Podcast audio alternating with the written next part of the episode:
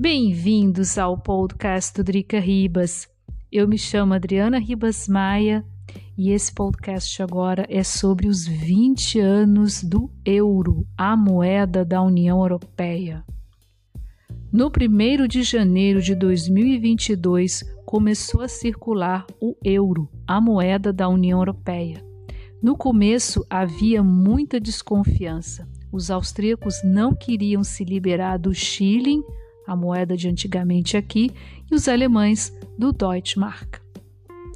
Eu me lembro que eu estava no começo da minha vida aqui na Europa e eu me lembro que havia muita desconfiança e, e sobretudo aquela coisa assim de você calcular, né, no caso do shilling para o euro. Mas no caso vindo do Brasil, a gente que já trocou de moeda muitas vezes, inclusive, né, o plano real, quem não se lembra no Brasil que se trocou em um dia praticamente. Mas o que foi uma desconfiança enorme acabou se transformando no símbolo de integração para os países membros da União Europeia. É a moeda para mais de 340 milhões de cidadãos em 19 países. Facilitou o comércio entre os países membros, permitiu que os europeus possam viajar sem trocar o dinheiro, o que impulsionou o turismo no bloco, especialmente entre os países vizinhos. Um exemplo disso é entre a Áustria e a Alemanha, onde milhares de turistas alemães descem em massa, seja no inverno para fazer esqui ou no verão para os lagos. Há também uma, um forte intercâmbio cultural e comercial entre Viena e várias cidades da Alemanha. E claro, o clássico, né? A galera lá do norte que desce em massa, especialmente para a Itália, para a Espanha, para o mar no verão. Claro que em tempos de Covid-19 há as restrições de viagem também entre os países membros e essas restrições que mudam o tempo todo dependendo da situação epidemiológica do momento, no caso da Omicron.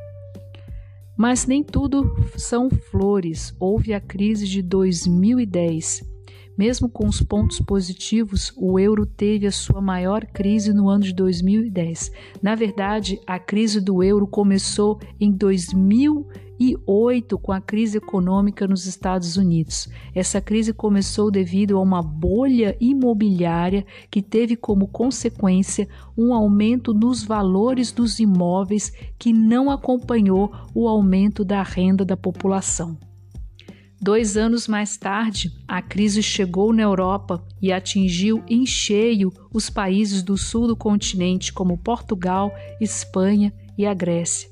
O começo dessa crise foi com os rumores da dívida pública da Grécia. Da, desculpa, os rumores de que a dívida pública da Grécia não era pagável, o que mais tarde se concretizou. Também mostrou as diferentes mentalidades políticas entre o norte da Europa, acostumado com a responsabilidade fiscal, e o sul, com a mentalidade de se gastar sem preocupação. Isso resultou na desvalorização do eu. Foi lançado um programa de recuperação que se chamou de Troika esse programa consistiu em ajuda financeira do FMI, Fundo Monetário Internacional, do Banco Central da Europa e da Comissão Europeia. Em 2012, depois de um ajuste bem sucedido, especialmente com reformas estruturais bem sucedidas, o euro conseguiu se estabilizar e, mesmo com essa estabilização tendo aberto feridas entre o norte e o sul da Europa.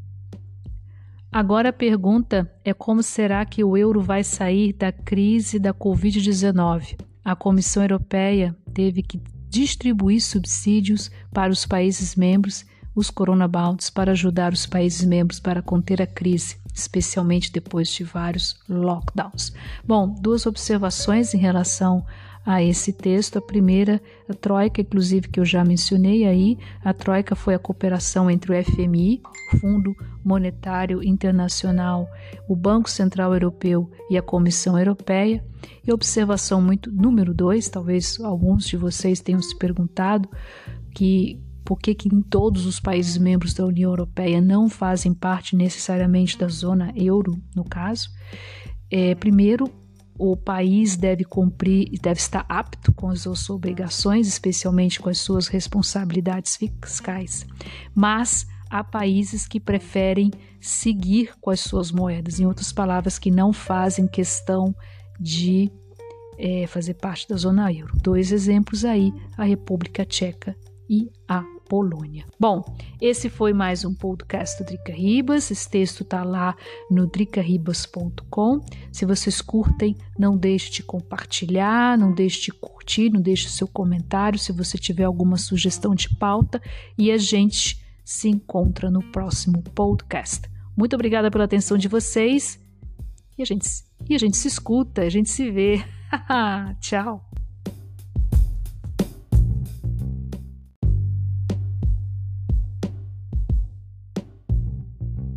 Bem-vindos ao podcast do Drica Ribas. Eu me chamo Adriana Ribas Maia e esse é o Clipping Áustria número 2, a corrida dos testes de Covid-19. O 10 de janeiro foi o retorno às aulas depois do recesso de Natal e Ano Novo. O grande desafio foi encontrar um teste de PCR, pré-requisito para o retorno das crianças para as escolas. Essa foi a estratégia adotada especialmente para a cidade de Viena.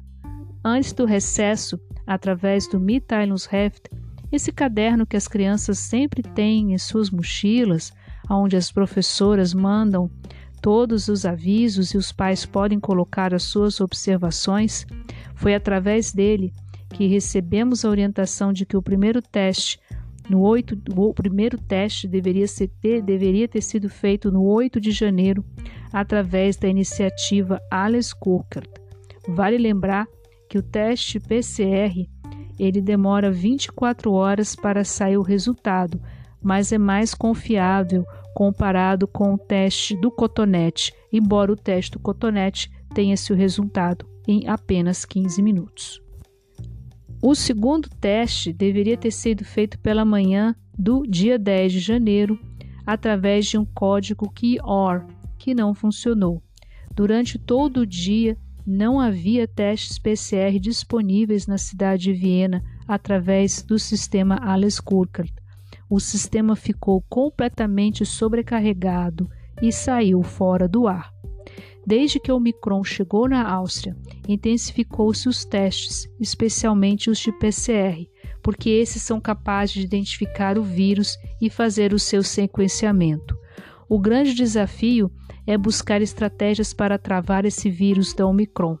Essa variante é muito mais infecciosa que a Delta, mas aparentemente menos agressiva. Na Grã-Bretanha, onde essa variante é, é dominante, boa parte dos londrinos já foram infectados. Mesmo assim, há a triste cifra de 150 mil mortos. Alguns especialistas falam de um fim de pandemia, outros falam que ainda é cedo. O fato é que estamos em um em laboratório, em céu aberto e não há certezas. Até a vacinação obrigatória, tema sensível para os europeus, pode ser adiada para se ter uma vacina adequada contra a variante Omicron. Embora as vacinas atuais evitem que a doença progrida e a pessoa pare numa UTI ou até mesmo morra. No meu caso, para minha filha, aqui em Viena, eu consegui finalmente um teste PCR depois de uma longa luta. Se o governo exige os testes para a segurança de todos, ele deveria melhorar o sistema de testagem, ou seja, não fazer com que a galera fique circulando Viena inteira para encontrar um teste PCR. Ainda estamos no começo do inverno e não, não sabemos como sairemos disso. Bom, de alguma maneira a gente vai sair. Esse foi mais um podcast do Drica Ribas. Esse foi o episódio número 2 do Clipping Áustria. Espero que vocês tenham gostado. Se vocês gostam do meu trabalho, não deixe de curtir, compartilhar. E a gente se encontra num próximo podcast. Muito obrigada pela atenção de vocês e cuidem-se muito.